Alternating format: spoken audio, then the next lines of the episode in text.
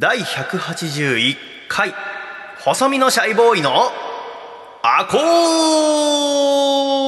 ースティック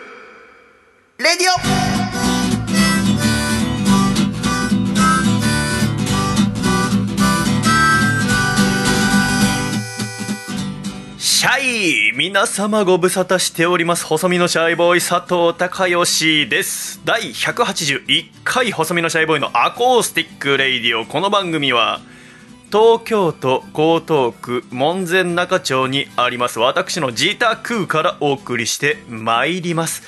この番組の構成作家はこの方です。どうも、構成作家の笠倉です。よろしくお願いいたします。朝倉さんよろしくお願いいたします。お願いいたします。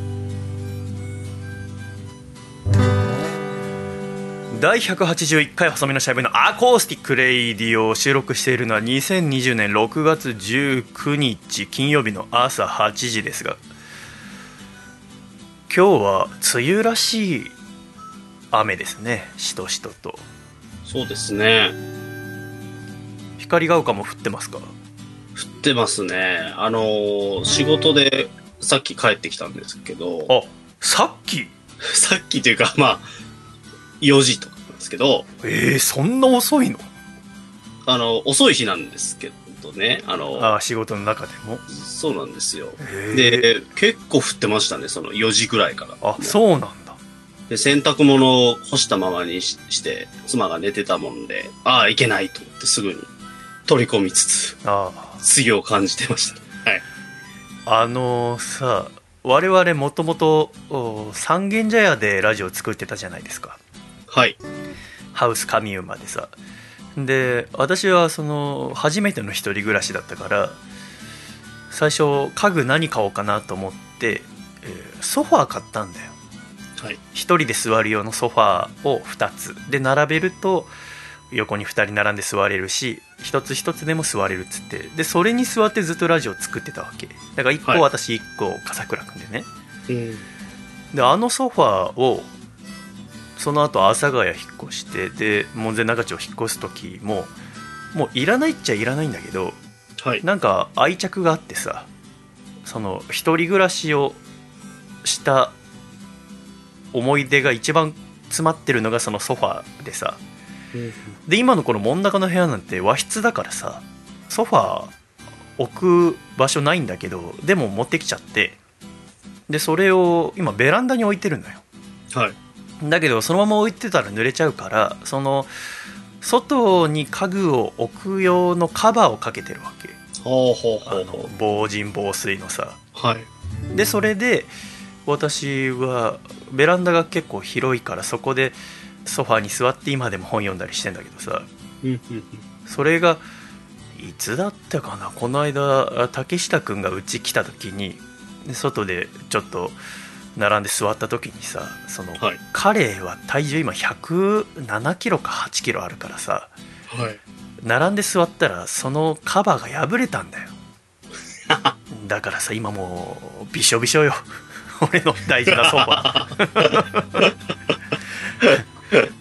朝起きて雨えー見るとさああソファーびしょびしょと思って 君最高体重何キロ？今までああ、いい。あ、でも、90、90いったことあんの？93とかですね。えー、すごいね。はい。93それいつ？ついこの間です。あついこの間なの？あそうなの？はい。去年とかってこと？いや、あの、1ヶ月前とか。えあそうなの？今、はい。君マックスなの？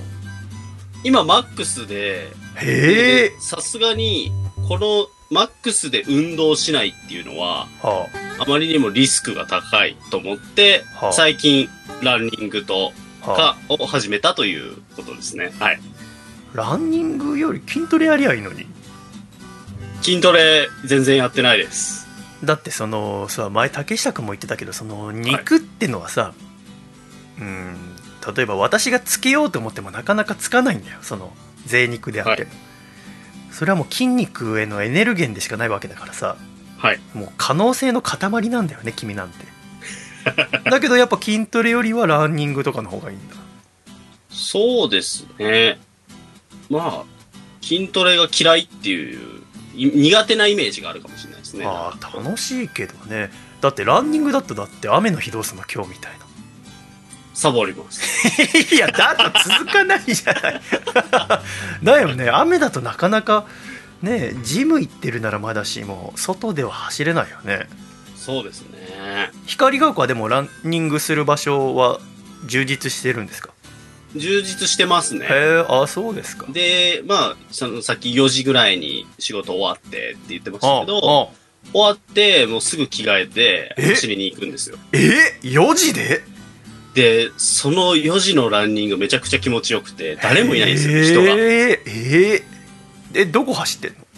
本当家の近くで、本当もう10分ぐらい走るだけなんですよ。3キロぐらい。はあはあもうそれだけで汗だくになるんで、で、着替えてお風呂入って、みたいな感あじです。のいや私もちゃんと調べてないからあれだけど脂肪を燃やすのってやっぱりそのランニングで燃やすなら心拍数上げて30分維持しないとあんま燃えないって言われてない？10分？そうなんですよ。へーじゃあ本当に家の近くをヒュッと回っていくんだ。はい。あの、続かないんで、ああ。の、最低限、汗かく運動、あうん。コース、うん。これだっていうのが最近見つかって、それを、まあ、まあ、雨の日以外は、割と走れてますね。あそうなん気が楽なんですよね。それぐらいの距離とるほどね分数だと。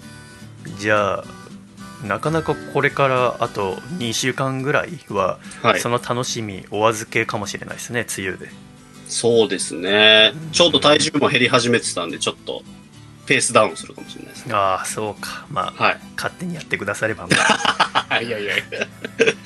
ああでもあの引っ越すんでしょ？はい、引っ越しします。さっきちょっとだけ聞いてびっくりしたけど でしかも光が丘の中で引っ越しをするんでしょ？そうです。はい。光が丘に引っ越しをします。じゃあやっぱ光が丘を気に入ってんの？やっぱり住みやすいんですよね。あと治安もいいし。あそうなの？あとやっぱりこう、程よく都会っぽくないっていうか、いい意味で。のまあそうあの緑がたくさんある場所よねそうなんですよ。はうい。ーんえなんで引っ越すの？まあ、あの、子供二人とも大きくなってきたので、ああの、今住んでる場所5年ぐらい住んでるんですけど、5年？そうなんですよ。だから、上の子が5歳なので、生まれて間もない、もう生まれて3ヶ月とかの時に引っ越してきたんですよ。ああそうか。って考えると、やっぱりもう来年から小学生にもなるし、その小学校にも近い場所に。小学生か。そうなんですよ。そういうことで引っ越し考えてんだはい物件の条件は？あのー今回、メゾネットタイプ。メゾネットタイプ？はい。1階と2階がある？そうです。あのーまあ、一軒家ではないけども、えーあのー、1階と2階がある、いわゆるメゾネットタイプに引っ越します。なんで？まあ、あのー子供部屋作りたいなっていう、あの、遊ぶ専用の部屋が今ないので、あで、まあ、将来的にその学習机まではいかないまでも、なんかこう、姉妹二人の部屋にな、なればな、ぐらいです。はい。ーでなんでなんでそれをメゾネットタイプじゃなきゃいけないの？まあ、あのーリビングと隔離したいっていうのがあったんですよね。今、地続きなんで、割となんかこう、危ないものとかをこう、うん勝手にハサミ持ったりとかしちゃう時もあったりとか、棚から取ってとか、いろいろできるようになってきちゃったんで、はあ。だったらもう子供部屋と隔離しといて、2階でずっと遊ばせて、みたいなうん。風へにしたらなっていうのはありますね。え。じゃあ物件それは何？その不動産屋とか行って探してんの？ネットで探してんあえっ、と、ネットで目星をつけて内見させてもらって、のあもう内見も行ってるんだ。はい。あのーつい昨日ですね。え木曜日、6月18日に、あの、入居の審査が通ったという連絡ええが。あもう申し込んでんの？はい、申し込んでます。ええ本当に何も言わないね決めました。ええあもう決まったんだはい、決まりましたね。あと、だから、えーしっかりお金を振り込み、契約書にサインすればもう、決められた日程から進めます。ええいつ引っ越すの？えっ、と、7月の1日、7月のえーとか1日？えー6月の30にはもう住める状態です。ええはい。引っ越し屋さんとかは？まだちょっとそれを、まあ、今週、来週で決めようかなっていうので、今はもうどんええどん、まだ決めてないの？そうなんですよ。もう段ボールに今詰めまくってますよ、あらゆるもの。ええあそうなの？で、まあなんかそこの不動産屋系列の、なんか引っ越しセンターがあるんで、そこから連絡いただいてたんで、ちょっと見積もりしてもらって、ああ。で、まあなんかね、あの、安くしてもらえるところは安くしてもらって、ちょっと引っ越ししようかなと。越しか。へえ。今の家からどんくらい離れてんの？まあ場所で言うと、でも車で5分とかのレベルですよ。はほんあと近いです。あ徒歩で、まあ行っても全然。なんで車持ってないのに車で行ったの、はい、ちょっとそうなんですね。ちょっと格好つけちゃいましたけど。はいえ。今車持ってないもんね持ってないです、持ってだよないです。ねだって免許は？免許は持ってるんですけあど、そっかペーパーです。あはあ、そうかへやそうなん引っ越しかいいねい。いや、なんかワ、ワクワクしてますね。あ久し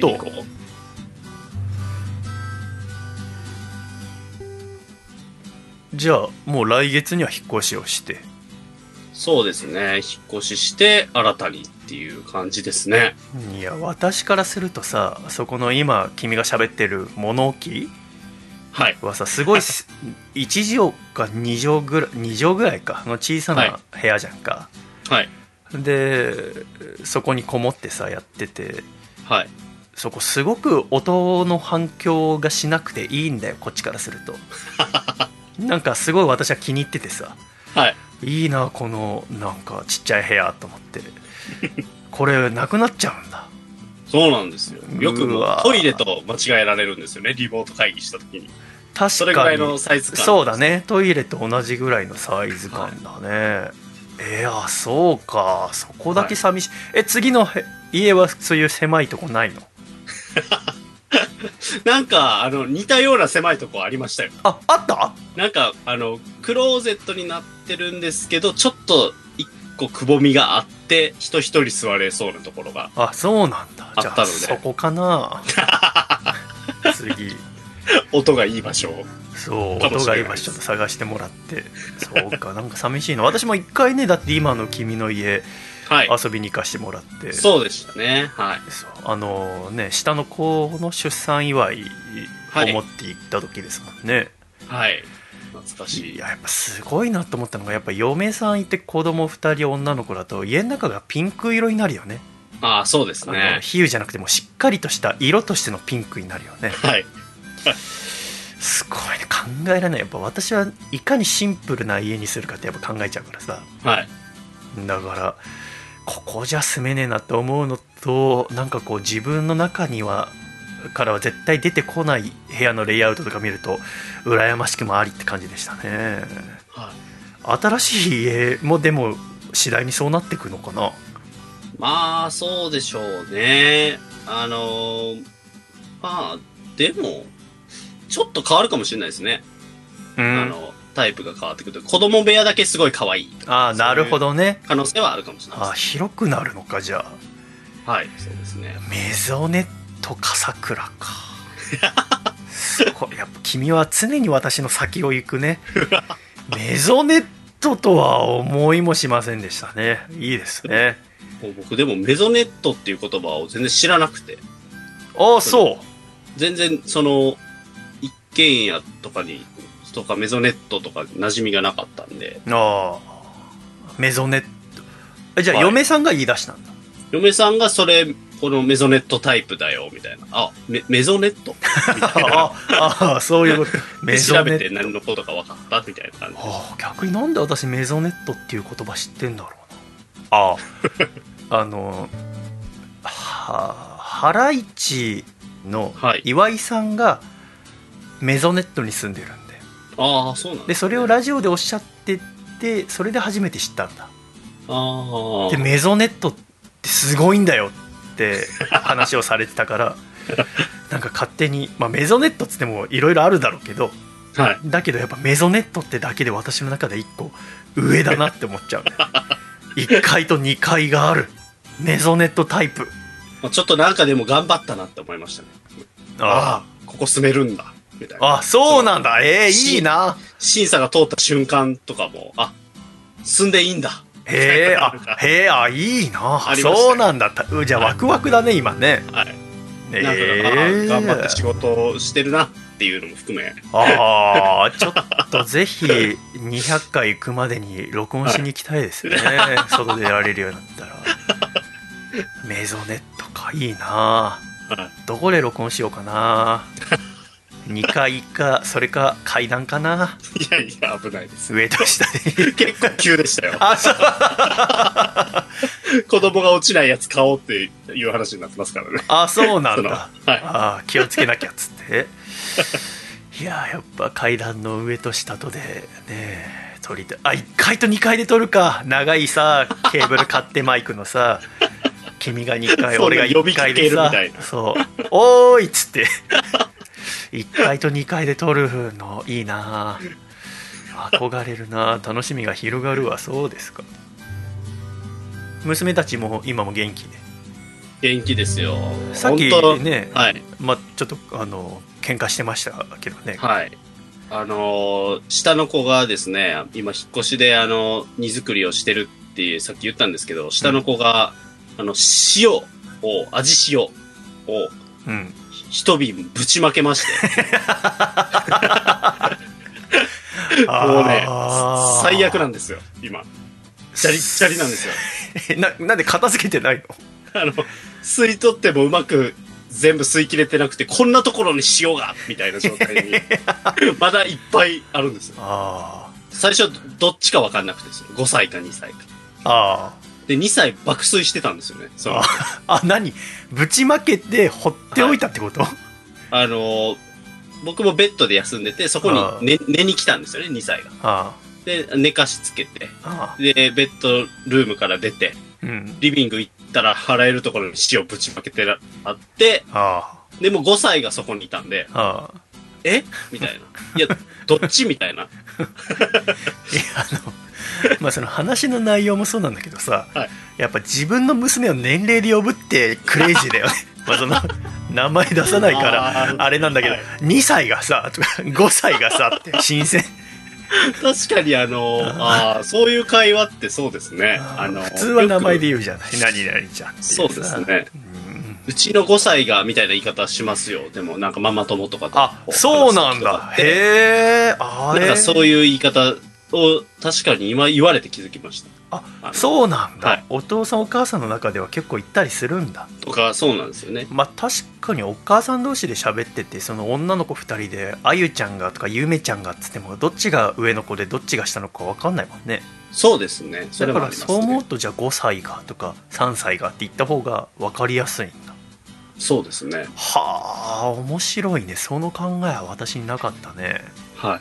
じゃあいつまでその呼び方で言うかね。まだ5歳がとか 3歳がっていうの分かるけどうちの母さんが多分私のことをさうちの31歳がとは言わないと思う。まああれかな。その10歳までかな。まあ、2桁はいかないぐらいかもしれないですね。うちの10って。12歳がはあんまり想像できないんだよねそうですよね。そっからもう小学、小2の娘が、とか、そうなんかそうそういう言い方しそうですよね。確かにそう思うとじゃあやっぱ5歳とか6歳までが多いかなその言い方だと多分1桁かもしれないですね。か面白いそれは面白いなはい。君たちの家族はさはい。今一番好きなアニメとかって何なんですか？下の子はドラえもんが好きだっつってでしょ、あ、そうですねね、ドラえもん。家族で好きなのは何です？家族で、えーこの1年ぐらい。見てるのはやっぱり、えー、でもアニメじゃないかもしれないです。マン漫画？あドラマってこと？見て。ガールズ戦士シリーズみたいなのがあるんですよ。あの、いわゆる、えっ、と、戦隊ものみたいなものが、人間、実写の人間が出てくるやつがあるんですよ。えそれ例えば？えっ、と、ガールズ、ガールズとか、えー、えー本当に知らないな。ミラクルチューンズみたいな、それは日本の作品？日本の作品で、え？あの出てくる子たちが、あの、まあ、踊るのがめちゃめちゃ上手な子たちばっかりなんですよ。はで、今まあ、小学校でダンスとか必修になってるんですけど、まあ、そういうので、あの、馴染みがもうあるのかそういう子たちが変身するときにすごい踊ったりとか、敵やっつけるときに踊るっていうので、なるほどねすっごい、で、ライブもすごいキレッキレなんですよ、ダンスと歌が。あそれせえ戦隊ものなんだよねえっと、それに近いんですけど、なんか割とアーティスト寄りでもあるっていう感じなんで、コンサートができるんですよね、だから。コンサートができるはい。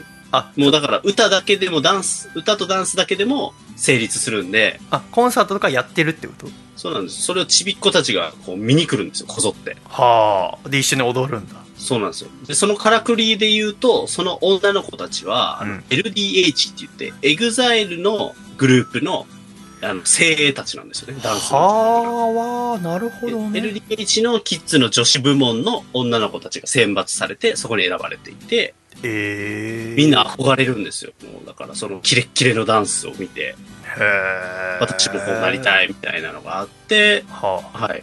あの、うちの娘もあの、写メ会、写真会に連れてったことがありますよ。あの、えーメンバーと写真が撮れるって言って。あはあただ、アニメよりもしかしたら、その実写の、あの、まあ、まあ、実写版プリキュアみたいな言い方したら分かりやすいかもしれないですね。なるほどね確かにあの小さい時確か君も連れて行ってたけどあのお母さんと一緒のライブみたいなのあるじゃない、NHK ホールああ、はい、ありますね。あれの大きくなった版みたいな感じああ、そうでですね。あれのもう、すごいエンタメ色がめちゃめちゃ強くなったバージョンかもしれないですね。はあそれは知らなかったな人。あ本当。はい。主に子供？子供ですね。あの、本当小学校入るまでの子供がが一番多いです。へえでもやっぱ子供が行くってことはさあ、はい親も行くじゃない？いきます。はい。その親はどうやって見てればいいの？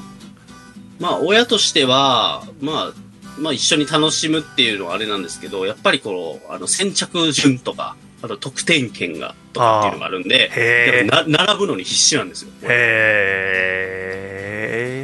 えすごい世界だな。そうなんですよ。それは座ってみるの？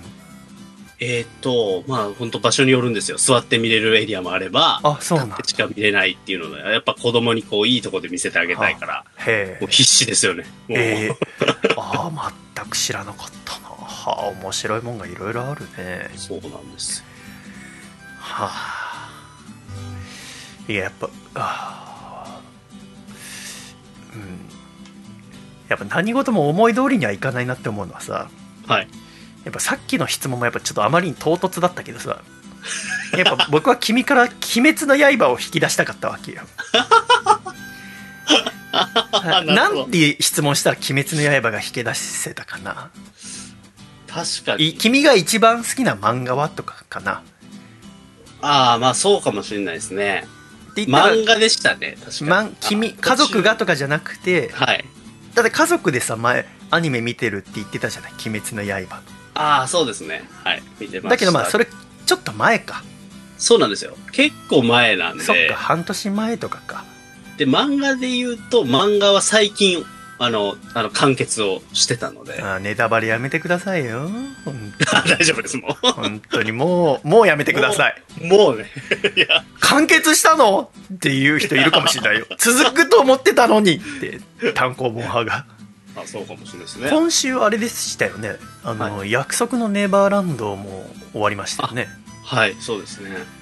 あのさだから君すごいなって私が尊敬してるのはさはい。その一番好きな漫画は「まあ、鬼滅の刃」っつってて「はい鬼滅の刃」を知ったのはいつ頃？あ、でも本当え、最、今年の、今年の冬とかですかね？昨年末か今年の始まりぐらいってことぐだよねらいですね。はい。だからその時にはもうさもう今日本で一番売れてる漫画なわけじゃないそうでしたね。はいやっ。ぱさその好きな漫画は何って会話でさ「鬼滅の刃」ってそのタイミングで言えるのすごいなって思ったわけ特にこの 一応エンタメに関わってる人がさそのなんていうかないやそれは別にあのなんていうの責めてるとかじゃなくてはい。心から尊敬する面白かったら面白いって言いやいいんだよだけどやっぱ私がもし聞かれたらなんかもちろん面白い作品を言うんだけどなるべく人が知らないのを言いたくなっちゃうのはい。でも君は大きな声で「鬼滅の刃!」って言うでしょ？それがすごい本当にすごいってで好きなドラマはっつって「イテウォンクラブ」イテウォンクラス」って言うでしょ？堂々と。今この人気絶頂のところを言うじゃない。言いますね。でさで私は最近「鬼滅の刃」を読んだわけ。はい。で単行本では来月最終巻が出出るでしょ？はい。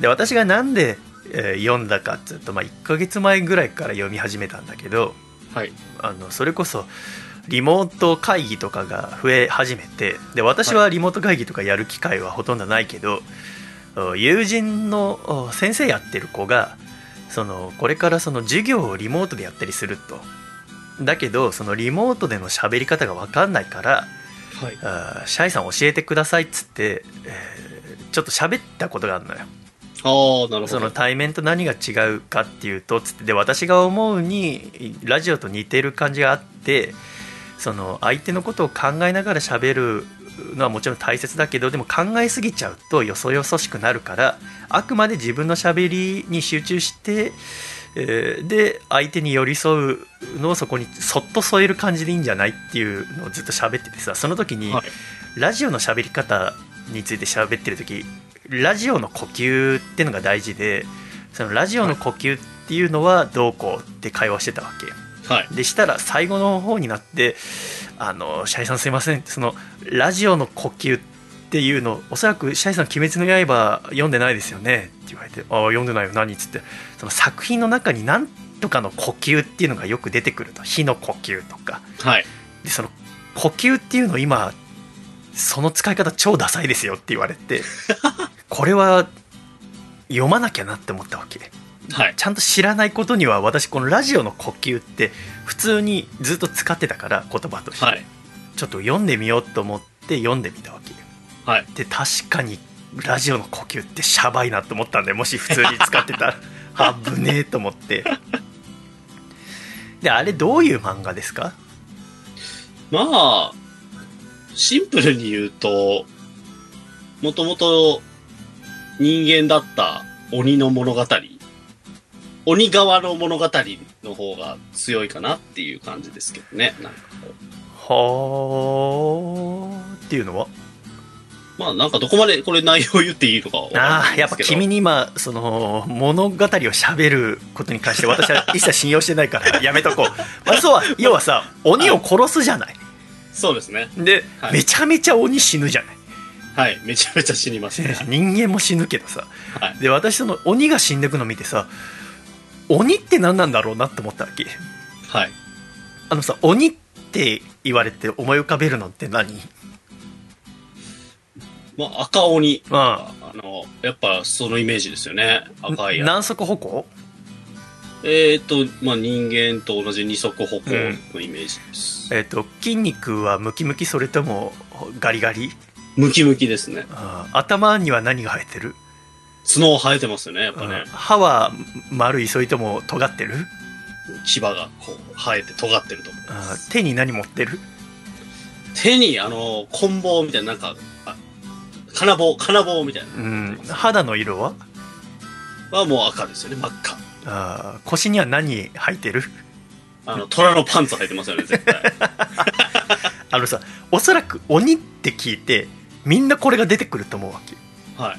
本当にそれが鬼だと思うはい。でもさそれん鬼って何？私はその「鬼滅の刃」を見ててはい。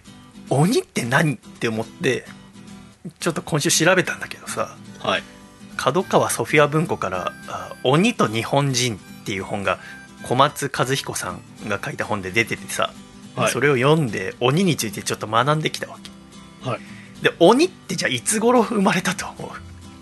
えー生まれたものなんですね、そもそも。どういうこと？え？だって鬼って誰かが最初言い出さなきゃそうですよね。伝説的だって。鬼見たことある？ないですよね。鬼嫁とか言うじゃないはいはいはいはいはい。言いますね。他にさ鬼を使った言葉っていうのは結構あるよねはいはい。例えば何がある？まずさ単純になんか無理な要望とかを押し付けてくる人に「鬼!」って言ったりすることもあるでしょ？はい。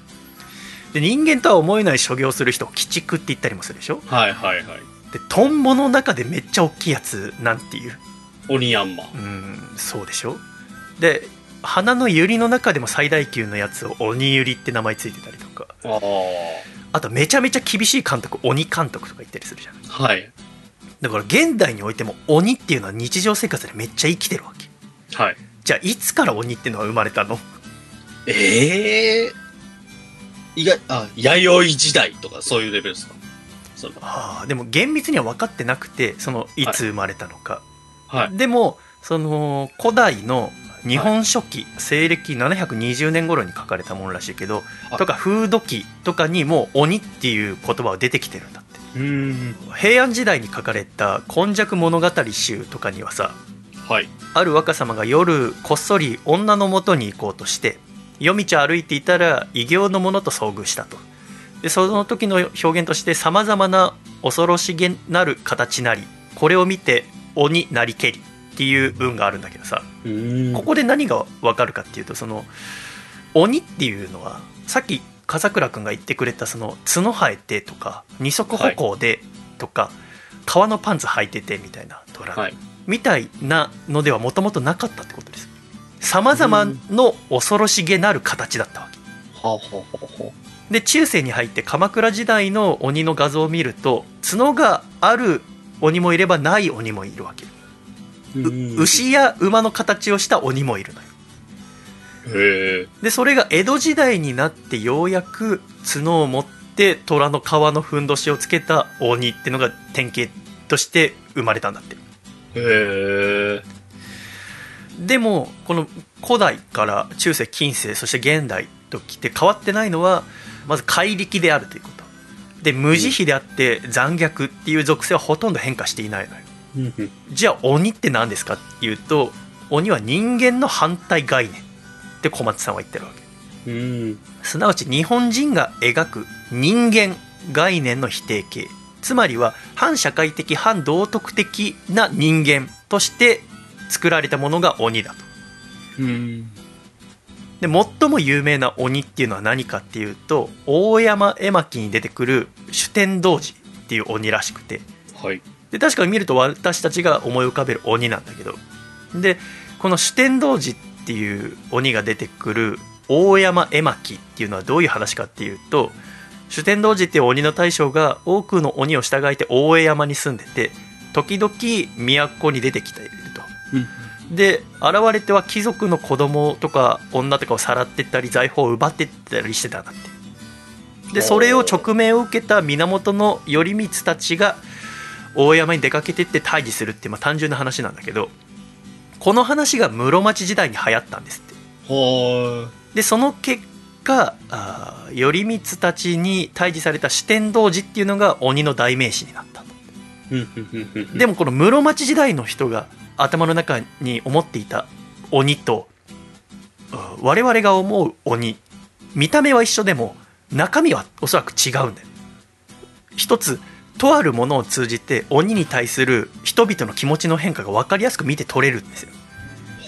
それはあれですあのある芸人さんの一発ギャグでさ鬼を使ったものって言ったら何ですか？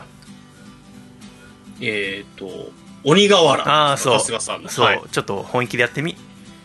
鬼瓦。ああ結構ゆっくり言うね。最初の頃って春日さんもそんくらいだったかな？はい。今もう早いじゃない。鬼瓦ぐらいじゃない。ああ、そうですね。あーでさそのギャグではなくてその鬼瓦って見たことある？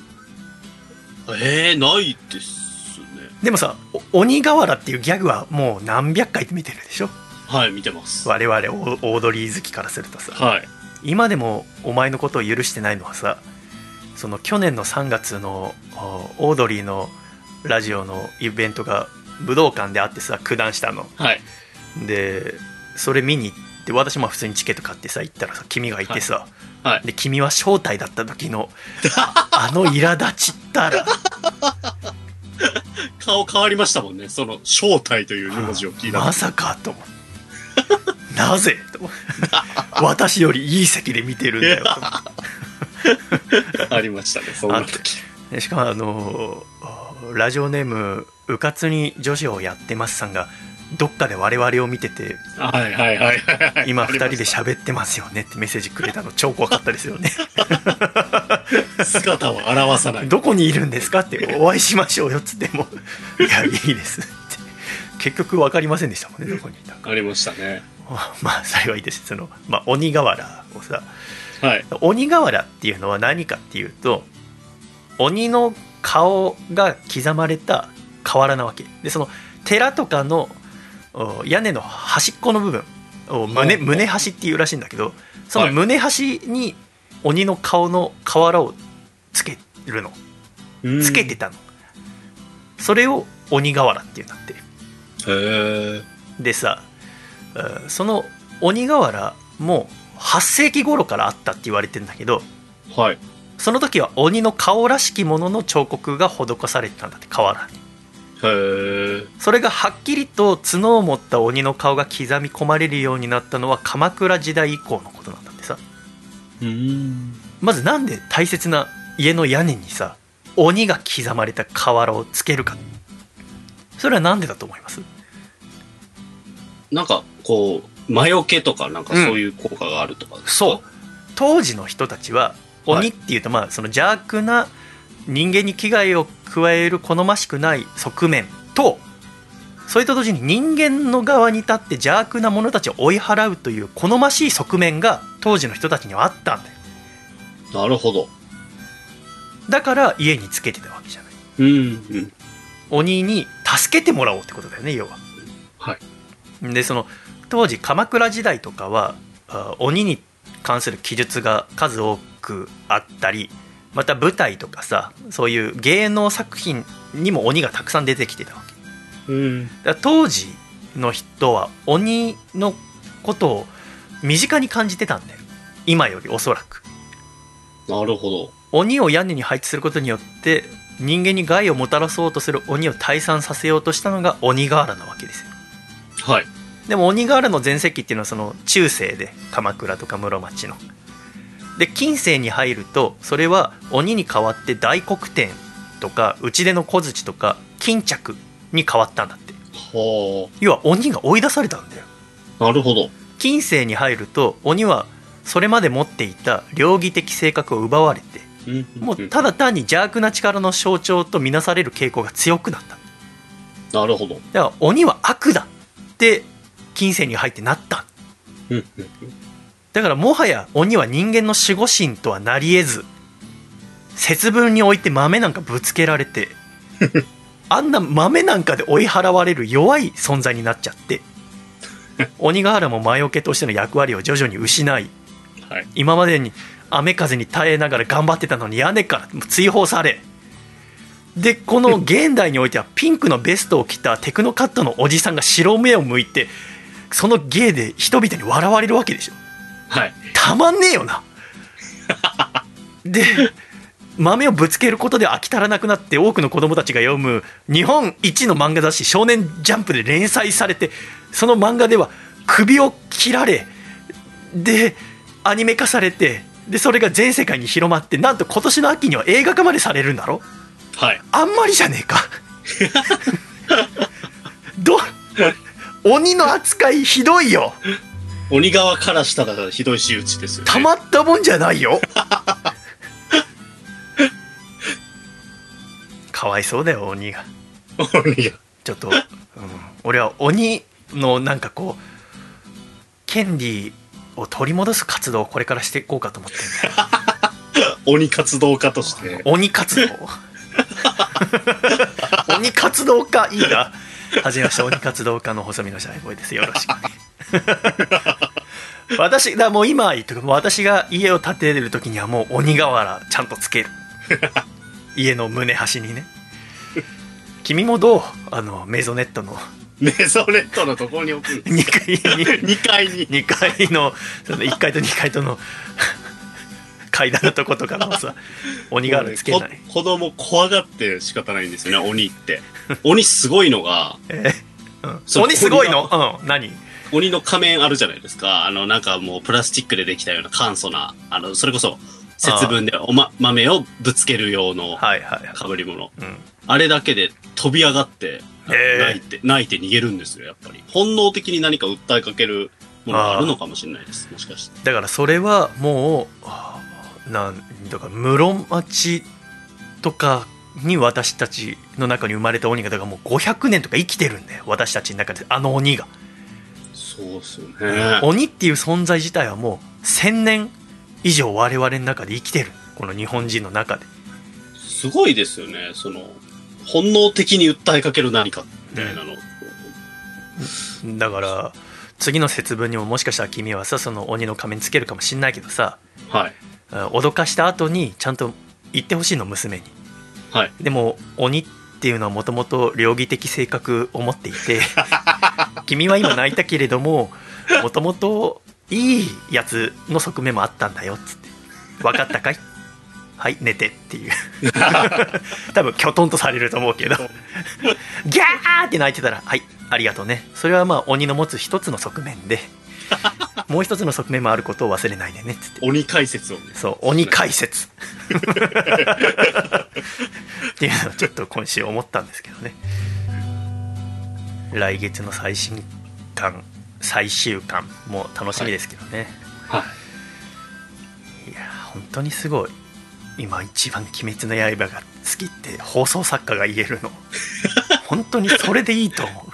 そうあるべきだと思うんだけどやっぱ本当に人間的に合わないなってやっぱ思う 悪いことじゃないよ悪いことじゃないけど本当にすごいと尊敬しました、うん本当あらゆるジャンル乗っかっていきますからね。すごい確か面白いもものすごい面白かったけど勇気ない面白い漫画何って聞かれて今「鬼滅の刃」っていう めちゃくちゃ面白いですよ。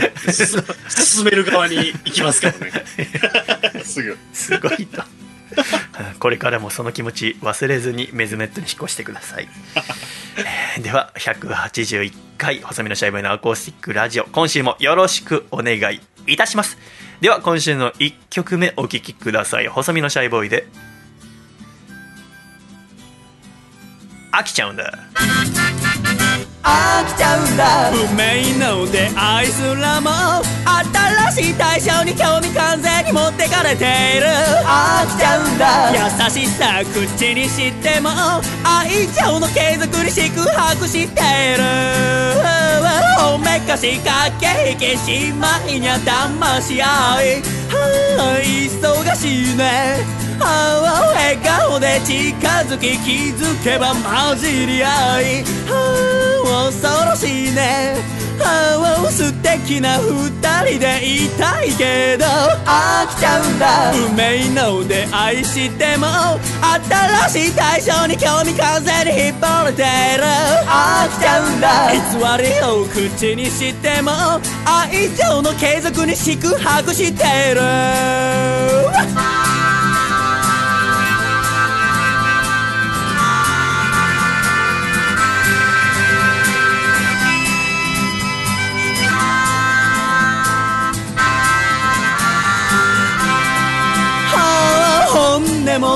も垣根も構わず抱きたいけどはあもどかしいね。はあ真面目なふりして声すらかけぬのもはあいじらしいね。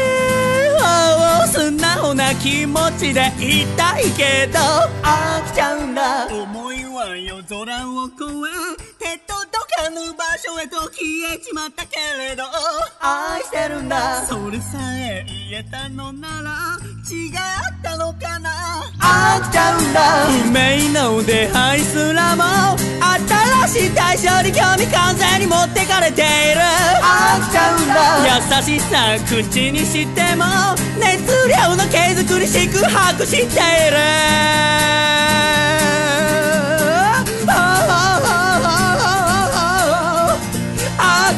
だ。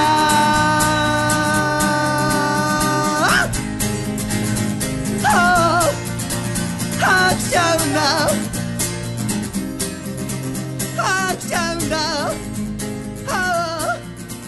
愛してるんだ。あーありがとうございました。細身のシャイボーイで飽きちゃうんだでした。ではジングル。静岡県ラジオネームハングリーウーブ。さんからいただいた細身のシャイボーイがお父さんと仲直りする方法。お父さん私に水も滴るいい季節がやってまいりました。参りましょう。という意味不明なマイ工場を挟んでからおしゃべりを始めるのはやめておくれよ。細身のシャイボーイのアコースティックレディオ。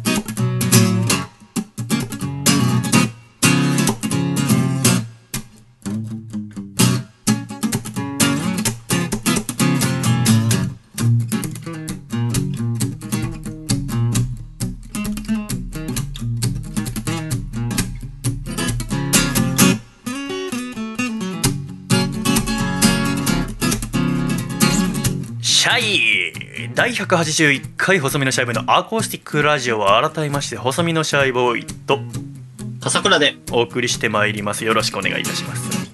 お願いいたします。かさちゃん今日は何月何日ですか？6月19日です。うん。今夜は何してる予定ですか？今夜は特に何も予定がないですね。えー、あれ？今夜？今夜？何見る予定ですか？今夜はあの、金スマを見る予定です、ね。ええー、まあいいんだけどオードリーさんが出るので。あ今夜なんだ。はい、鬼瓦でおなじみの。この前のやつの続編？そうです。あ、はい。オードリー特集の2週目かはい。あそうなんだ。まあ金スマもいいんだけどね。はい。私はもう今夜っていう日はもう何ヶ月待ったかな。3ヶ月待ってたんだよ。え、何が金曜ロードショーですか？はう今夜何あんのかな？あれ違う。今夜ねとうとうプロ野球が開幕するんですよああ、そうだ。プロ野球開幕の日だ。本当は、あ3月20日に開幕予定だったんだけれどもはい。延期になっていていよいよ今夜あ6月19日開幕するんですねはい。いやそれが嬉しくてね野球のないこの春なんて初めてだったから生まれてああ。私は読売ジャイアンツが好きで、まあ、正直もう、まあ、ジャイアンツも好きなんだけどもう野球を見てるのが好きなの、はい。あんなスーパーマンみたいな体をした人たちがさボール投げたりしてそれを木の棒で打つんだよはい。超面白いじゃん あれが好きでさはい。なんか矛盾みたいなとこがあるのあの野球。そのはい。誰にも打たれない強いピッチャーになろうとピッチャーは努力するでしょ？でそれを見てさすげえピッチャーだなって言って喜ぶわけじゃない？はい。だけどさめちゃめちゃホームラン打ったりめちゃめちゃヒット打つ人を見てもう喜ぶじゃない？はい。どっちなの？って時々思うんだよ自分を。お前はどう？だってバッターが強くなればなるほどピッチャーの成績は落ちるしピッチャーの成績が良くなれば良くなるほどバッターの成績は落ちるわけでしょ？はい。でもすだからこそ野球ってのは面白くてさうんうんうん。バッターはいいピッチャーから打ってやろうとするしピッチャーはどんなバッターでも抑えてやろうとするわけでしょはい。そんなプロ野球が開幕する今日ですが去年2019年約1年前、えーですけど野球界にとって歴史的な出来事があったんですがまあ分かんないよねだって今日開幕するの分かんないぐらいだもんね 本当馴染みなくて。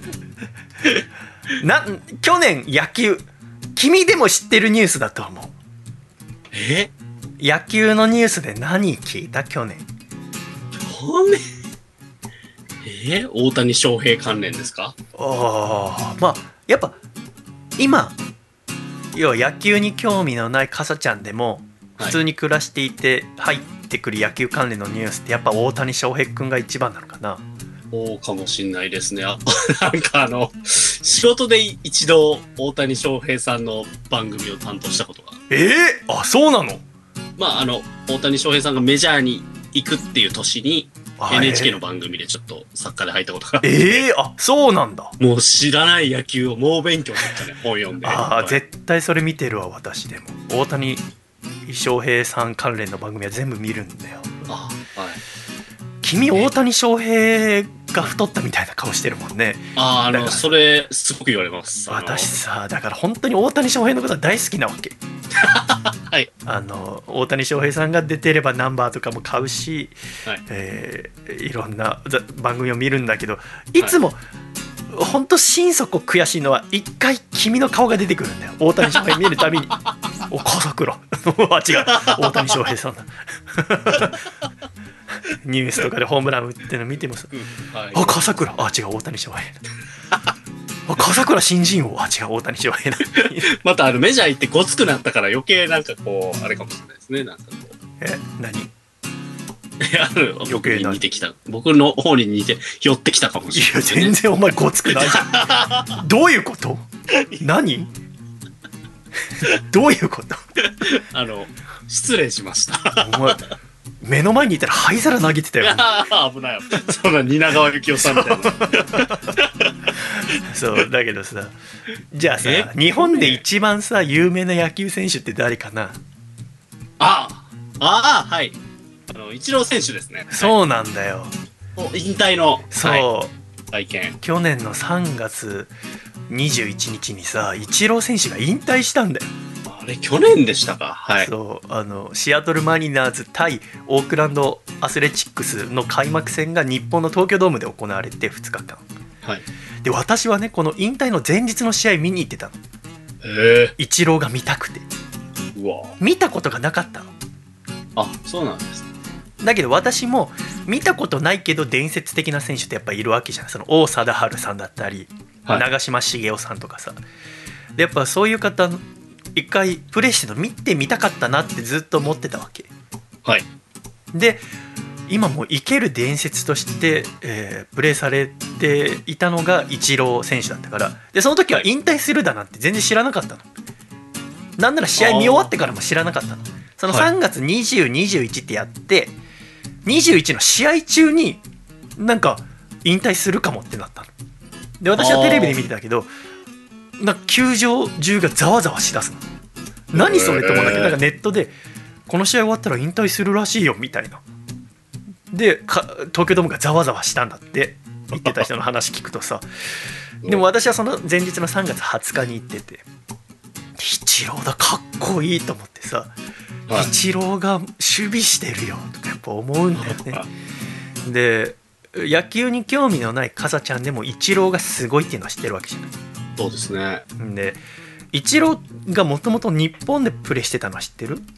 はい、知ってます。どこの球団だったかわかる？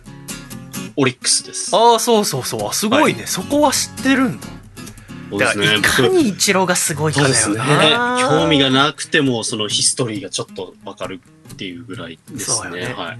だからさそのイチローがやっぱ大好きでさはい。で今日プロ野球が開幕するってなると、まあ、その東京ドームで巨人戦があるっていうのもあってさその去年のイチローの引退試合を思い出したりするんだけどねじゃあイチローがさどうやってすごい選手になったかって知ってる？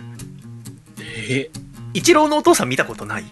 ニュースとかそこはないか、あ、かもしれないです。はい。ないか。あー。あのお父さんは鈴木信之さんっていうんだけどさ。はい。でお母さん吉江さんって言って。でお兄ちゃんは和康さんって言って有名なデザイナーさんですけど。で4人家族。で次男なのに一郎は一郎なわけ。はい。でそれはあおじいちゃんが銀一さんって名前で。でそのはい。銀一さんの一を取って一郎にしたらしいんでちなみに一郎の郎の字はあ朗らかの方の郎で一郎なんですけど、でイチローが野球始めたのは3歳の時なのよ。信行さんがあプラスチックのバットとボールをおもちゃとして買い与えて。でそれで毎日遊んでたんだって。うん。でもう5歳とか6歳になったらプロ野球選手になりたいって思い始めたんだってさ。ですごいなって思うのはこのお父さんの信行さんがもう5歳のイチローに対してあのお前右利きで右投げ右打ちだけど左打ちにしろっていう5歳に対して。それは何でかっていうと野球ってその右打ちと左打ちがいるんだけどはい。打ったら一塁ベースに走るじゃない。はい。で右打ちの人は左側のバッターボックスに入って、はい。左打ちの人は右側のバッターボックスに入るじゃない、はい。バッター目線から見ると。だったら左打ちの方が一塁に近いじゃないはい。で約2歩分ぐらい近いんだけどってことは近い方がヒットになりやすいじゃないはい。だから左打ちにしなさいって言ったんだってへえ。5歳にだよすごいなって思うんだけどさで、えーイチローがすごい選手になるまでにはいろんな歴史があるんだけどやっぱ最重要人物がこの信行さんなわけはい。で信行さん自体が子供の頃から野球が大好きで上手で小学生の時からピッチャーで4番。で中学校うん高校と野球の強豪校に進学したんだけど高校2年生の時に試合で頭にデッドボールを受けて脳内出血を起こして入院されたんだって、はい。、で、えーその事故が原因で野球を断念したのよ。で自分は野球大好きだったけど野球できなくなったと。で自分の息子が野球やりたいって言うから信行さんはあーイチローを立派なプロ野球選手にしようって思う。のはでイチローが本格的に野球をお始めたのは小学3年生の時らしいんだけどい。うん。地元のスポーツ少年団の野球部に入ったんだって。うん。でその要は地域の野球をやるクラブで日曜日のお昼3時間だけ練習するクラブらしいんだけどうんでそこ入る時にお父さんのコーチとして入ってくれませんかってお願いされて信行さんは監督として入ったんだって。はだからもう小学3年生の時からあ父と子の関係に加えて監督と選手っていう関係にもなったわけだよね。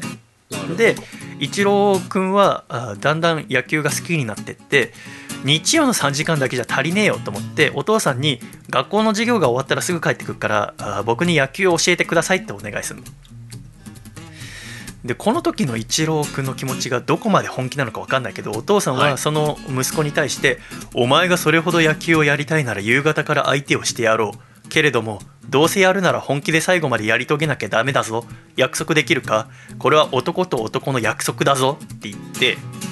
でまあ信行さんは町工場の社長さんなんだけどだから時間に余裕があるわけ。そのお仕事はあ社員さんに任せればいいか。らだからその約束をした日から工場から300メーターほど離れた場所にチョウェイ町がやっているグラウンドがあってグラウンドっつっても60メーター四方の小さいグラウンドらしいんだけどそこで毎日イチローが学校から帰ってきたら日が暮れるまで練習するようになるのお父さんと2人で。はあ。雨が強い日以外は毎日。はで夜日が暮れたら家に帰ってご飯食べて。でご飯食べ終わったら家の近くにある空港バッティングっていうバッティングセンターに2人で行くの。でこの空港バッティングっていうのもイチローファンにとって聖地みたいな場所なんだけどえ。イチローはあーその空港バッティングのオーナーのインタビューによると1年のうち300日ぐらいは絶対来てたとで毎晩うんバッティングをバッティングセンターって行ったことある？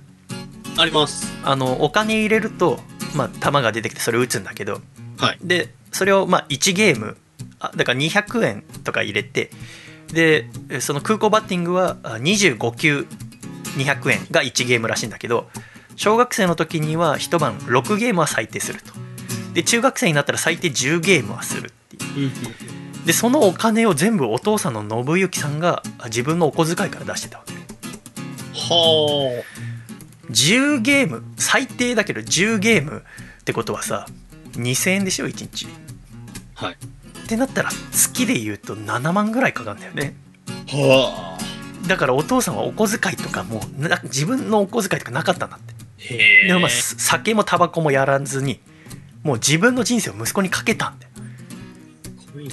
で中学生になるとその空港バッティングにあるう最速のピッチングマシン120キロでは物足りなくなっていくわけイチロー君は。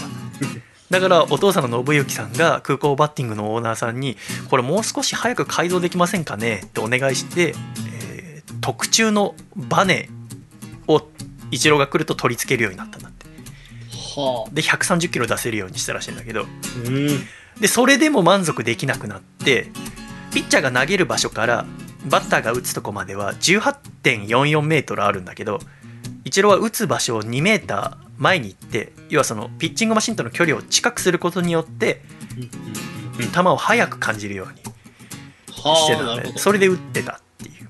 そんくらいだから毎晩毎晩何百球もバッティングをしてたんだってでイチローが中学生になっても高校生になってもお父さんは練習を見に行って練習に口出しはしないんだってその監督さんに任してるからねああ、なるほど。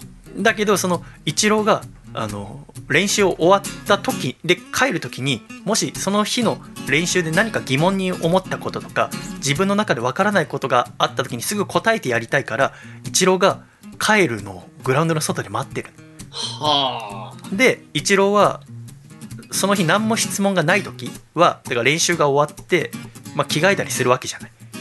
でお父さんはその着替えてるのを普通は待ってんだけど何も質問がない時は帽子のひさしの部分あのつばの部分をにこう手で振って持つんだってイチローが、はい。それが「今日は質問何もないよ帰っていいよ」の合図なんだって。はあ、なるほど。でそれを持つとあお父さんが今日は大丈夫なんだなって言って帰ると。でそれがなければあなんか質問あるんだなってことで一郎の質問に答えながら帰るんだってで帰ってからバッティングセンター行くの。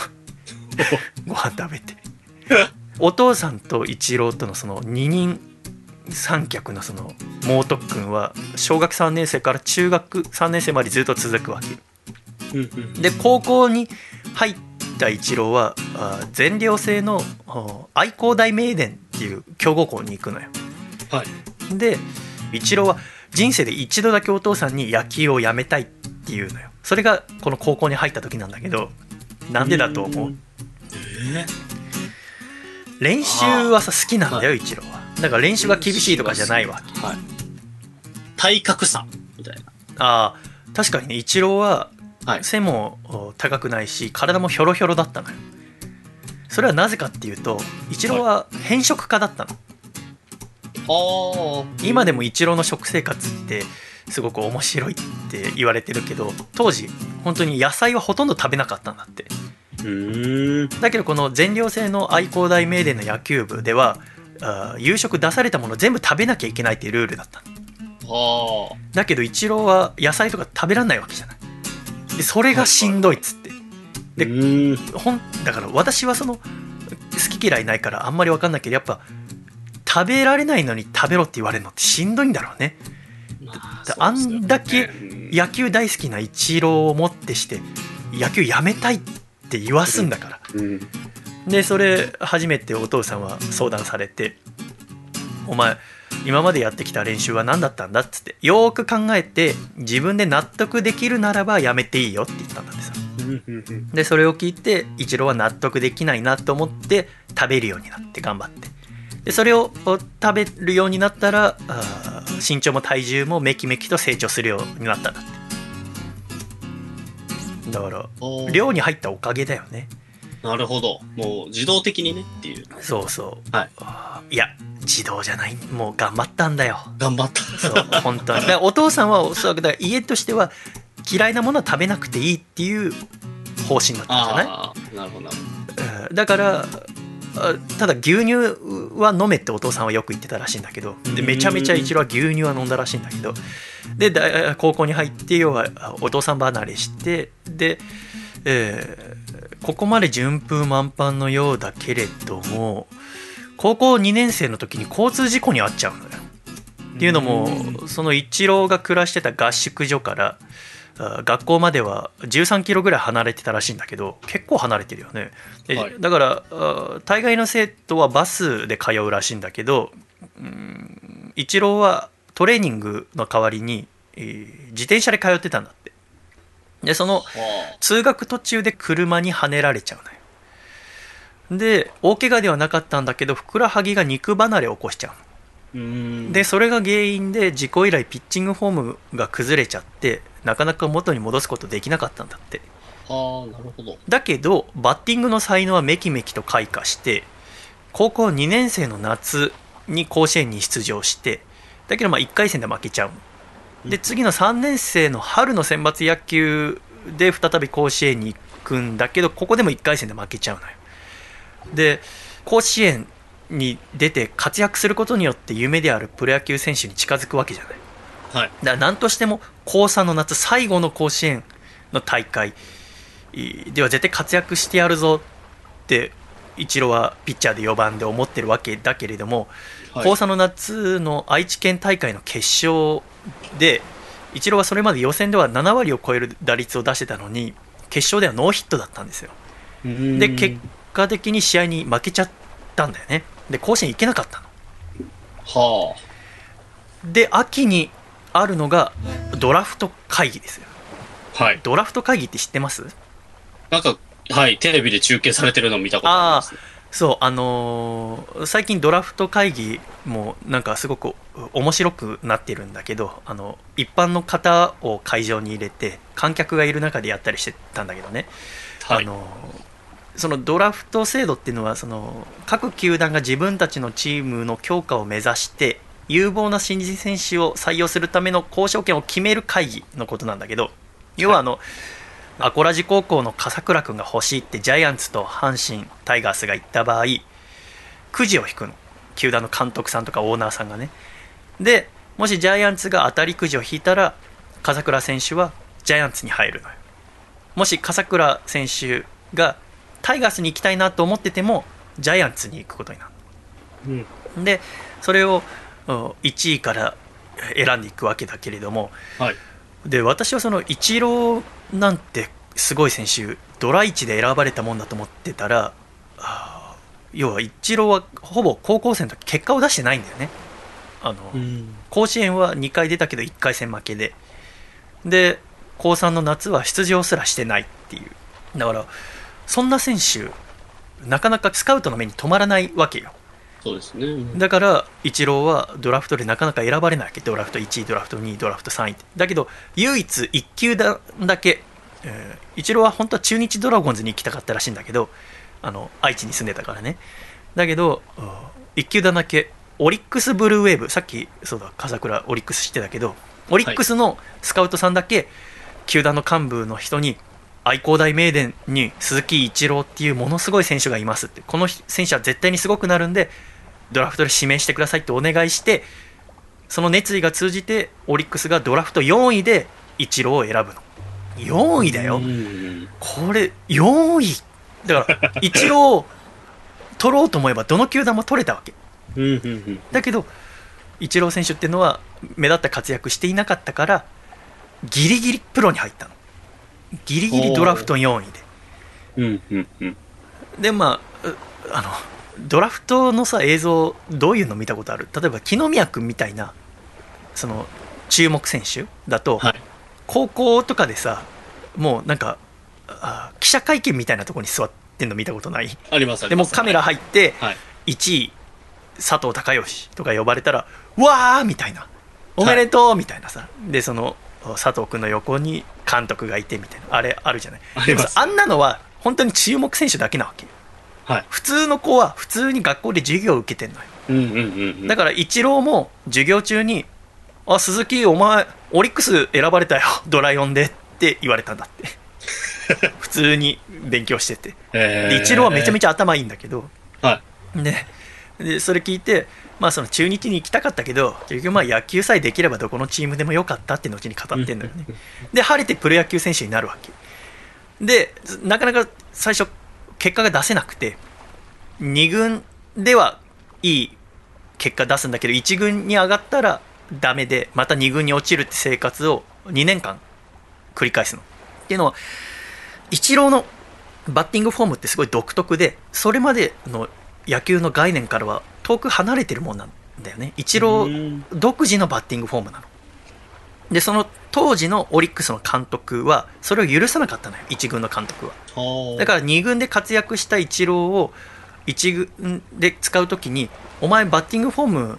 俺が言うのにしなきゃ出さないよってなってでイチローはそのじ普段のバッティングフォームと違うのでやると打てないから成績下がってまた2軍に行くと。で2軍に行くと自分のバッティングフォームでやるんだって。はで自分のバッティングフォームでやると成績が上がっておお成績出てるじゃねえかっつって1軍に行ってまた1軍で打てなくてを2年間繰り返すのよ。でえーその時にでもイチローのことを理解してくれる河村コーチっていう方と出会って自信を取り戻して3年目に入るわけ。でこの年に監督が変わるの。監督が扇監督って方になるのよ。で監督が変わったタイミングで河村コーチがあ扇監督に言うの。2軍に鈴木一郎っていういい選手がいるんです。ぜひ使ってやってくださいって。でも扇監督からすりゃそんな鈴木なんて選手知らないわけよ。あはい。ドラフト4位で入った3年目で成績も全然出してない。そんな選手知らないんだけど河村コーチがあまりに熱心に言うからじゃあちょっと見てみっかっつってイチローのその練習見てみたらまだ二十歳なのにこんなすごい選手がうちにいたのかって思うわけ。で扇さんはよし今年のうちの一番バッターは鈴木で決定だ。ん？でも鈴木っていう名字の選手パ・リーグにたくさんいんな。それじゃ目立たないからよし名前のイチローカタカナにして登録名イチローにしちゃおう！って決めたのがイチローっていう名前。へえそれまでは普通に鈴木一郎っていう名前でやってた。で扇監督が「一郎にしちゃおう!」っつって一郎になったの。でそれを聞いた一郎は「え？マジ?」言ったんだって。え？マジ？で一郎っていう名前がプロ野球ファンの中で話題になり始めたのはこの3年目の6月頃。だから今の時期だよね。だ本当はシーズン始まってたら3ヶ月ぐらい経ってる時だけど試合が60試合が終わった時に話題になったんだって。それはなぜかっていうと100安打を打ったから。60試合で100安打を打ったってことはもしかしたらシーズンが終わる頃うわ130試合終わった時には200本いってんじゃないかって野球ファンの中で話題になったの。それがなぜ話題になるかっていうとそれまで日本のプロ野球で200本打った人はいなかったのよ。1シーズンの中で。それまでに一番たくさん打ったのは1950年に阪神の藤村選手が140試合で191安打を打ってただけどこの20歳の青年名も知れないドラフト4位で3年前に入ってきた選手は60試合で100本ヒットを打った。ってことは単純な掛け算で2倍すりゃ200本いくかもよ。って言って野球ファンの中で話題になり始めた。えでそれに加えて63試合目の時に打率が4割7厘になったの。で野球知らない方ちゃんは知らないかもしれないけど4割っていうのはもうどのバッターもできないって言われてる数字なわけ。はい。要は10回打席に立って4回打つっていうのは無理だって言われてるんだけど、この20歳の青年名も知れない鈴木元井一郎っていう選手は打率が40.7%になったわけ、うんで恐ろしいやつが出てきたっつってうん。日本は湧いたわけ。だからこれですごいなって思うのはこの時は要は記録を達成してないわけじゃないはい。何も。だけど記録達成するかもっていう期待を持たせることによって日本中が湧くんだようんもう日本のプロ野球ファンはイチローに夢中になるわけこのうん。6月の時点で。で結果シーズン終わった時にイチローは210本打つんだよ。過去誰もできなかったことをやるんだよね。うんで打率は3割8分5厘。だから38.5%で4割はいかなかったんだけど本塁打13本盗塁29で首位打者最多安打。そしてパ・リーグ MVP を獲得するんだけどね、うん。まあ、この年のセ・リーグの MVP は桑田真澄さんだからマットさんのお父さんですね。ねまあ、俺からすると桑田真澄の息子なんですけど、今の若い子はやっぱマットさんのお父さんってことで分かると思う。見えるんだろうなでちなみに最多安打今は西武の秋山選手があ2015年に216本打ったんで。だけどこの、まあ、難しいのはその秋山さんは143試合で216本打ったの。でイチローの時は試合が130試合でで130試合で210本打ったの。うん。だから秋山選手もあのイチロー選手を超えたとは思ってませんってご自身でおっしゃって。で秋山選手はイチローさんのこと大好きでそれこそあの去年のそのマリナーズの東京ドームの開幕戦私行ったやつも見に来てたんだって。自分でチケット買って。しかも2日間とも行ったんだって。日。すごい。でちなみに秋山選手は深夜ラジオファンでも有名です。はバナナムーンゴールドが大好きらしいです。あ、そういう情報。そうなんですよ。でそっからはもうみんなの知ってるイチローですよその最うん。首位打者っていうのはその一番高い確率で打つバッターのことだけどその3年目から7年連続で首位打者を取り続けるの。1994年から2000年まで。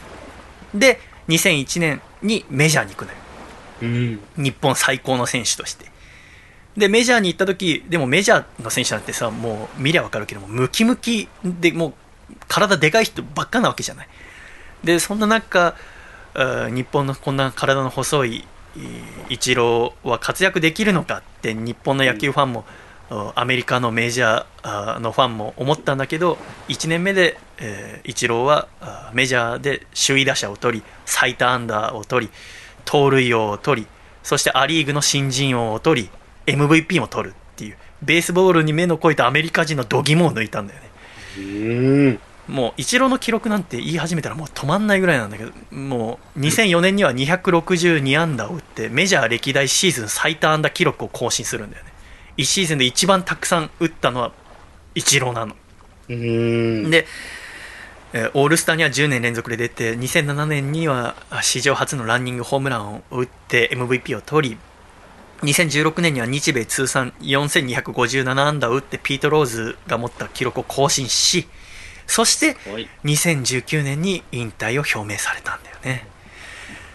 いやーイチローすごい。だからはい。もうイチローのそのがどれだけ日本でそしてメジャーで記録を出したかっていうのはいろんなあー本も出てるし映像も YouTube とかにもあるんだけど、うん。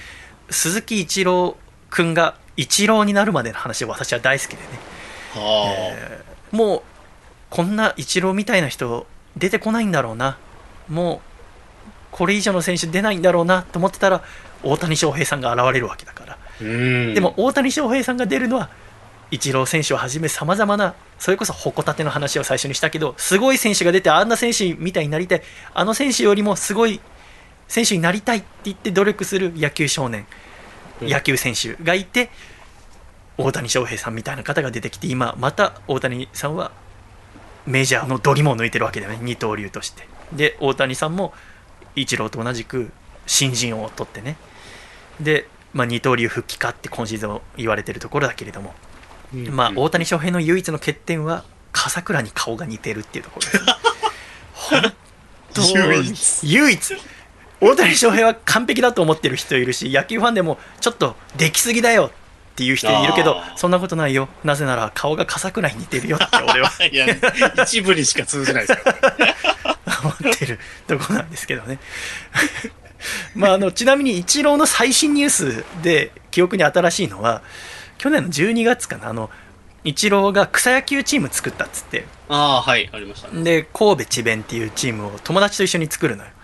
でその初試合が行われたんだけどうん12月にね。でその相手は智弁学園和歌山の教職員のチーム。だから先生のチーム。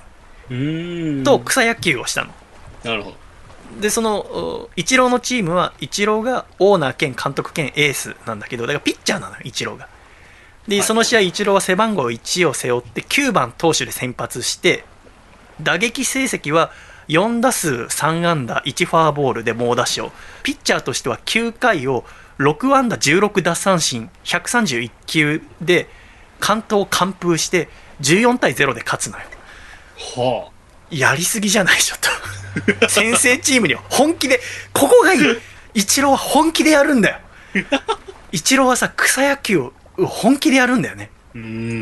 で、えーさらにイチローはあの元プロ野球の選手って子供たちの指導をするにもしちゃいけないっていうルールがあってそのプロ野球とそのアマチュア野球には壁があるんだけど学生野球資格回復研修制度っていうのがあってそれをイチローが受けるんだよ、それを受けて、えー学生野球資格っていうのを回復したのはい。でも実際にまあイチローはそのまだマリナーズに席があるからいろいろ決まりはあるんだけど要はこれでイチローが何を示してるかっていうとその自分の経験をこれから子供たちにも伝えていくよっていうのを引退したその年にすぐ示してくれたのうんうんうん。で草野球をやって本気でこれからも野球を続けていくよって。野球っていうのは人によって小学生で辞める人もいれば高校で辞める人もいればプロに行く人もいればいろいろあるけど野球っていうのは一生やっていくもんなんだよって。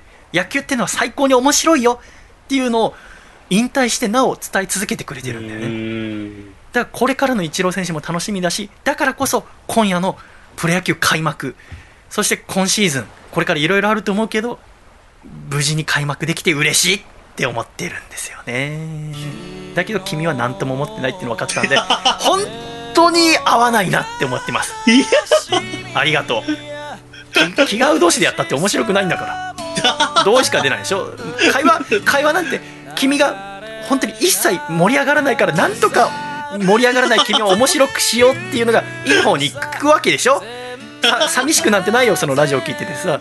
あの会話盛り上がってるラジオとか聞くといいなこの人たち共通の話題があって。共通の話題。なんもないもんと寂しくない。私は寂しくない。なぜなら今夜からプロ野球が開幕するから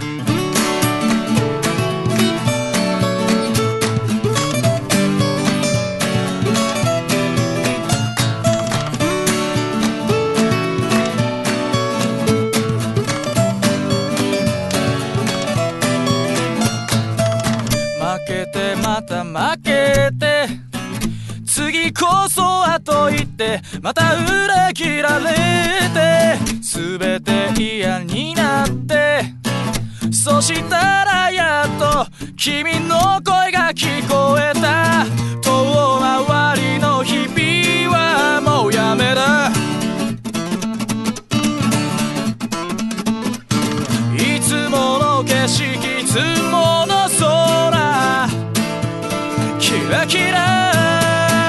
ラ光って。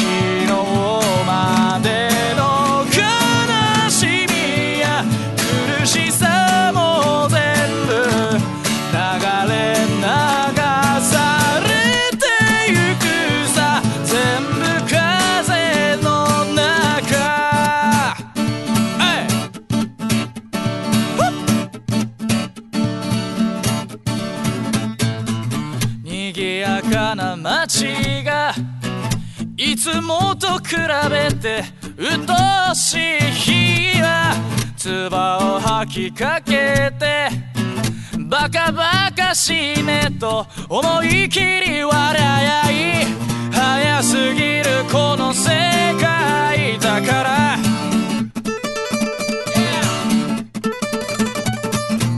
たまに電車を尻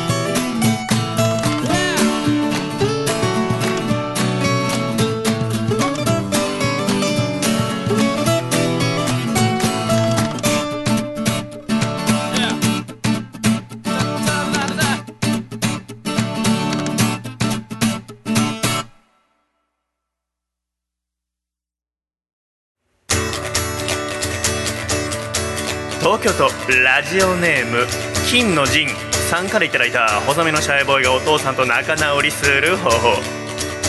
お父さん実はお父さんが稲葉物置の社長の横に座っていること誰も言わないから冷蔵庫のアイス食べていい？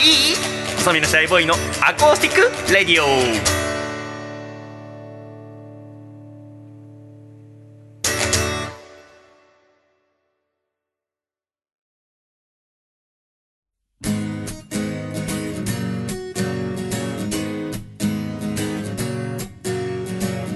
ひとたび舞台に立てば歌以外のことは考えないわ。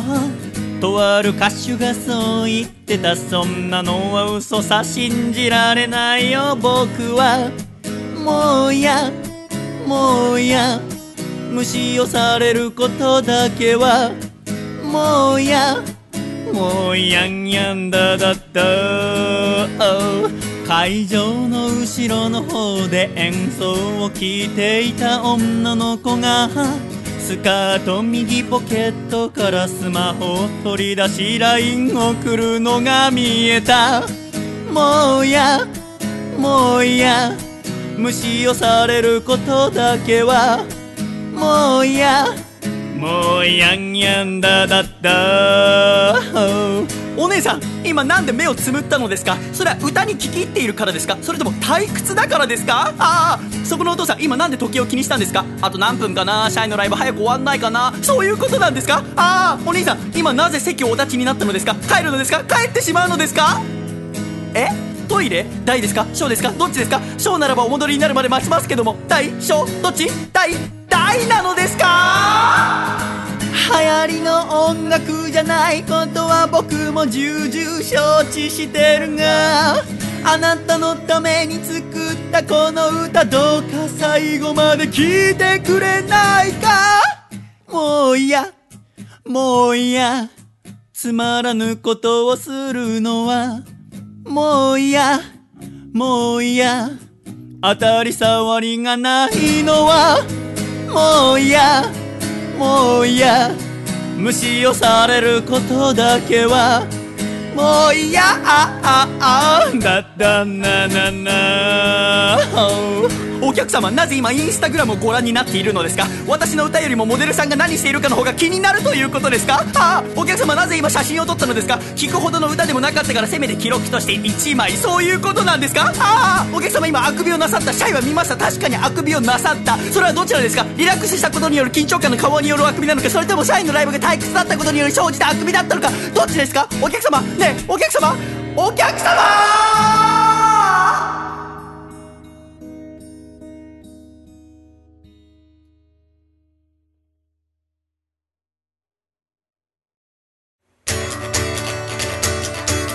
海道ラジオネームたけし is good timing さんからいただいた細身のシャイボーイがお父さんと仲直りする方法お父さんたまには家の屋根に寝っ転がって空を見上げたら気持ちいいよってすでに40型のテレビも持ち込んでくつろいでいるやるー細身のシャイボーイのアコースティックレディオ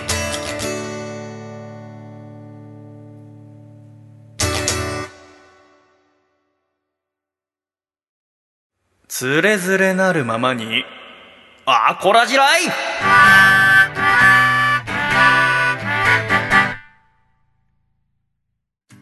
つれづれなるままにアコラジライフ。このコーナーではアコラジっ子からいただいた日々の生活にまつわるお便りいや、ふと疑問に思ったことなどを紹介してまいります。笠倉さん。はい。雨降ってますね。あ、音がする。え、音する？あれ？あ、た、これノイズか。適当なこと言わない。いや、なんかさーってあしてんのかな？あちょっとしてんのかな？ああ。ちょっとじゃあ雨の音ちょっと後で録音しておくわ。録音して放送上は音してるようにする、そうすれば君が土地狂ってこと言ってないってことになる。やばいやつ。別撮りで載せときます雨の音。じゃああえーこのコーナーでは、えーアコラジあこれ読んだか。えーっと では1通目こちらラジオネームおいちゃん、うん埼玉県の方からいただきました。シャイさん笠倉さんシャイシャイ。チャイ。自分には2個下の弟がいます。あまり覚えていないのですがゴールデンウィークに実家に帰って一緒にお酒を飲んだ時に何か引っ越し祝いにプレゼントをするって自分が言ったそうです。はえー何か引っ越し祝いにいいもんはありませんか？っていただきましたが。君もちょうど引っ越しするからね。引っ越ししたら何がもらったら嬉しい？えーでもシンプルになんかタオルとか欲しいですけどね、バスタオルとか。なあ。わかる。いい、いいバスタオル。わかる。欲しいです。わかる。じゃあなんかいいバスタオルあげよう。あのね私もあの今週かな。あの、い。ずーっとタオルさいろんなタオルを使ってたわけフェイスタオル、はいはい統一されてなくてはい。それを同じタオルを10枚買ったのはい。したらなんかシュッとしたんだ部屋が 全部同じタオルってなんか気持ちいいんだよいいですね。重、重買うっていうのがいいですよね。そうなんかねまあタオルなんてさそのかけてあるのは台所とあと洗面所だけどはい。まあ洗濯に出すじゃない使い終わってさ。はい。んで使い終わってまたあたそこにかけるタオルが同じってなんかねなんか気持ちいいんだよね。あこんな気持ちよさあるんだと思ったんですけど分かりました。じゃあ君は引っ越し祝いバスタオルということですがおいちゃんさんもぜひ参考になさってください。続きましてこちら大阪府ラジオネームモリティザルティさん。シャイさん笠倉さんこんにちは。こんにちは。こんにちは。突然ですが「波を聞いてくれ」というアニメをご存知でしょうか、えー北海道のスープカレー屋さん店員の方がひょんなことからラジオのパーソナリティとして番組を持つというストーリーです。とても面白いので見てみてくださいといただきました。ああ私漫画は読んでますよ。でもアニメ見てみなかったんでちょっと見てみますね。初めて聞きましあ本当？た。はい。何年前かに漫画大賞も取ったと思ううん。すごい面白いですよ。えっと、アニメはネットフリックスにもありましたから。あ、じゃあ見てみてください。そしたらもう君またもう大きな声で 好きな作品はって言われて「波を聞いてくれ」です。自分が発見したかのように。別に自分がさ発見したんじゃなくてもいいんだよね。その好きなものは好きって言えば。何なんだろう。ね。それを言うのちょっと恥ずかしいと思っちゃう私の小ささ。好きなものは好きって言やいいんだよ。面白い。そう。好きっていいってそう。好きって言やいいのに。なんで俺は言えないんだ。クソえー今週最後こちらラジオネームキーちゃんにのいちご姫さんからいただきました。シャイさん笠倉さんこんばんシャイ。こんばんシャイ。こんばんしゃい。やっぱこの挨拶でさ人がいつラジオ聞いてるか分かるよね。そうです。さっきのモリティ・ザルティさんは「こんにちは」っつってるしキーちゃんにのいちご姫さんは「こんばんしゃい」っつってるから夜に聞いてんだろうね、えーこの前食べた、えー無印良品のバターチキンカレーというレトルトカレーが美味しかったのでぜひ食べてみてくださいへああ、美味しい。あそうなの美味しいやつですね。はい。え食べたことなかった写真まで載せてくださってますけどこれも食べてみようちょうどそういえばあのパンミックスが届いて今週毎日パン焼いてるんですよ、私おお。超楽しいあのまあもちろんパンも美味しいんだけど、うん、素晴らしいなと思ったのは、まあ、約パンが焼けるまで4時間かかるのよね。だから私ははタイマーをかけてる。朝焼けるように、はい。で朝起きた時に焼きたてのパンが食べられるようにしてるわけ。いいですね。はい。だから私最近あのパンの焼きたての香りとともに目覚めてるなんなら、はい。目覚ましとかかけないでそのパンの美味しい香りであいい匂いすんな。お腹減ったな。っつって起きるの。あ初めての経験。こんな楽しみもあったのか。と思って。人生っていうのは面白いね。と思ってさ。新しいね生活ですね。そうなんだから最近いろんな新発見が。タオルを揃えただけでこんなに気持ちいいのかとか、はいはいはいはい。パンの香りで起きるって初めてだぜ。みたいな。なんかその一時期いやってたのがあのカーテン開けて寝るっていう、はい。だからその太陽光で起きるっていうさ、ああはい。わかりますまあ冬とかいいんだけどあの今もう5時とかに明るくなるからさ。まあそうですね。それだとちょっと早すぎっから最近カーテン閉めてたんだけど最近はだからあー太陽光に変わってパンの香りで起きてるんですよ。素晴らしいですよね。ね。来週のメッセージテーマは、えー最近私が気づいた気持ちいいことにしますかいいですね。最近じゃなくてもいいですから。私が気づいた気持ちいいことにしましょう。はい。えーぜひ、えー懸命につれづれと書いて radio アットマーク細身のシャイバイ .com まで送ってきてください。お願いいたします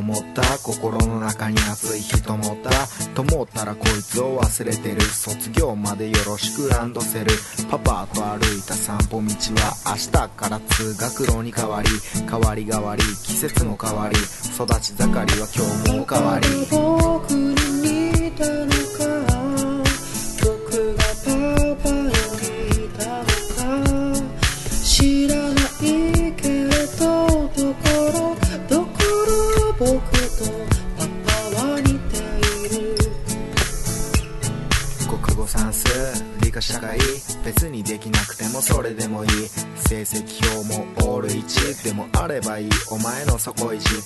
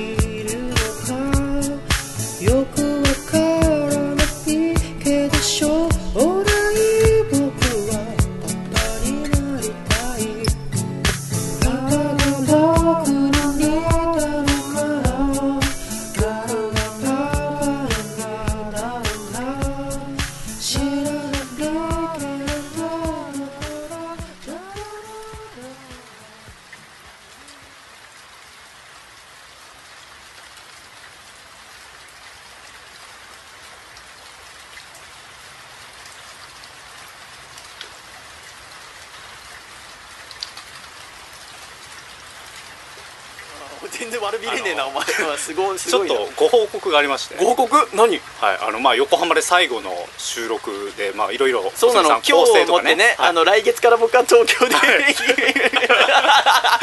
ろいろ。急にさそれも初めての方知らないから来月からね、そうなん僕は東京で一人暮らし始めるのでここ、はい。と東戸塚で収録するのは最後で、はい。で最後だから君から発表があると。そうなんです。何ですか？ちょっとあのいろいろ細見さん構成とかねうん。喋、る構成とかあると思いますけども、うん何？ちょっとそれを差しあまとめ全然いいよ。申し訳ないこの番組は君を第一に考えてるから。はい実ははい、結婚をえ？してました。どういうこと？そして、なえ違う違ううん何、はい。うん。まだ続きがあるんですよもう一個。違う違うまずごめん、まはい。ずさっき一回止めてもいい？あ止めていいですか？結婚してましたってどういうこと、はい、はい今もしてるんですけども過去ですね。どういうこと？もう結婚をしたんですよ去年。君とかさえ君が？はい。君結婚してんの？はいえどういうこと？どえどういうこと？ごめんえごめんごめん。何？どういうこと？君結婚してんの？はい。しかも。違う違う。えどういうこと？君が？おね？僕がです。僕がえ？その先紹介した西田と実は結婚しているんですよ。今？はい。現在進行形。もうだから西田は西田じゃないんですよ。笠倉なんです。よえどういうこと？去年ってどういうこと？はいえどういうこと？などういうこと？本当にどういうこと？君結婚してんの？はい。えどういうこと？本当に何？そしてうんまはい。あ聞こうか、続きもあるんですけど、うん。子供がお生まれたんですよ。どういうこと？お前の子供が？お前子供いんの？え？お前子供いんの？そうなんですよ実はでお前えな細見さんがすごい顔してますけどそうなりますよ。確かに。これは理由があって。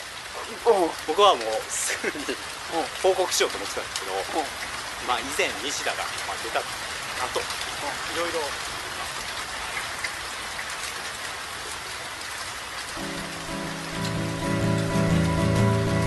細身のシャイボーイ細身のシャイボーイ細身のシャイボーイ Oh yeah 細身のシャイボーイ細身のシャイボーイ。ルールールー。フー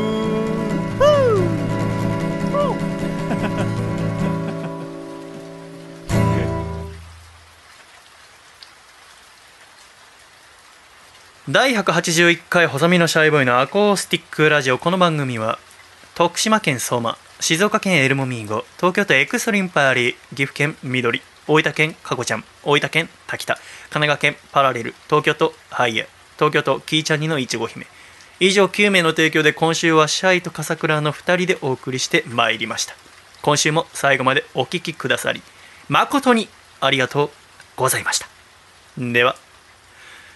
エンディング。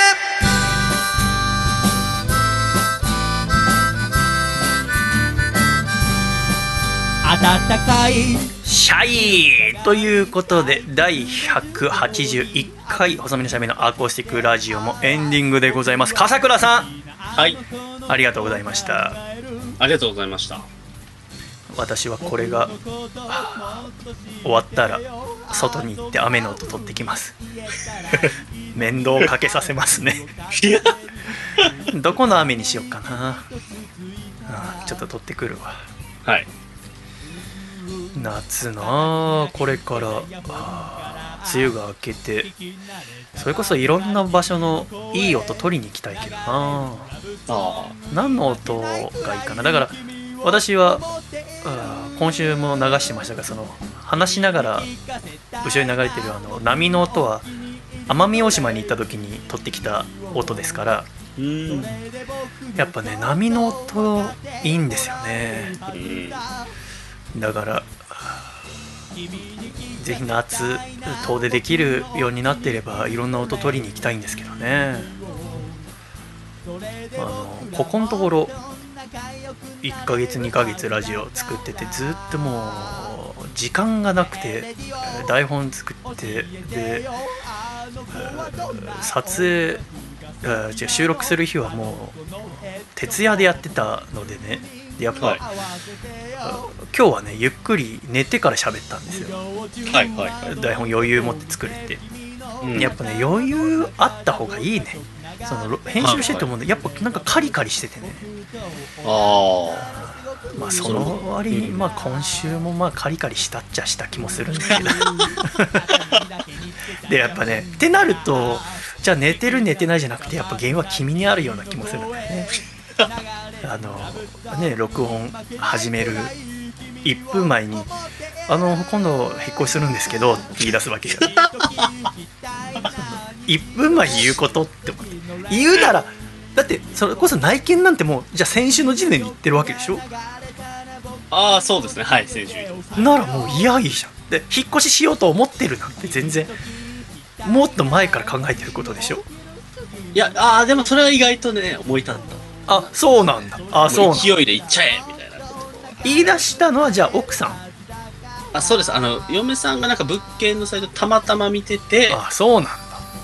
であここっていう感じであ最初うん1軒そう行いうことなんだ。ったんですけど埋まっちゃってのへえ。2軒目みたいな感じでしあたそうだったんだ。はい。だ私その1分前に言われた時にさ もうはい言わないかそれかもう収録始まってから言ってよと思ってもう新鮮なリアクション、すごく新鮮なリアクションしたんだよ。自分でも驚くぐらい。はい。でそうでしたね。でもさもう「え？はできないんだよ新鮮な音を取りたいんだからこっちは。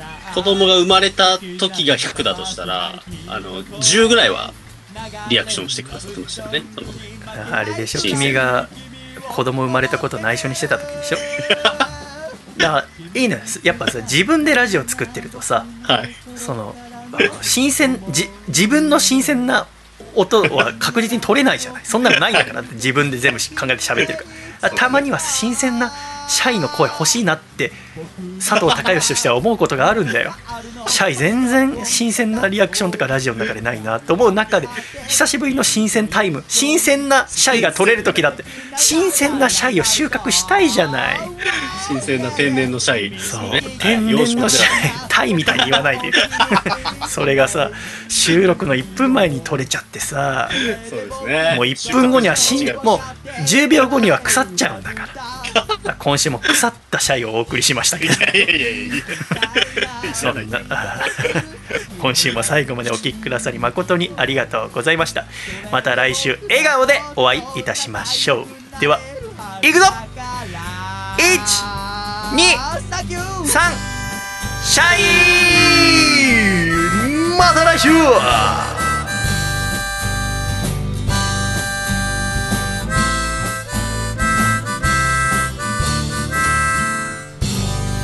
ラジオの呼吸。1の方シャイギリ回だった。ね。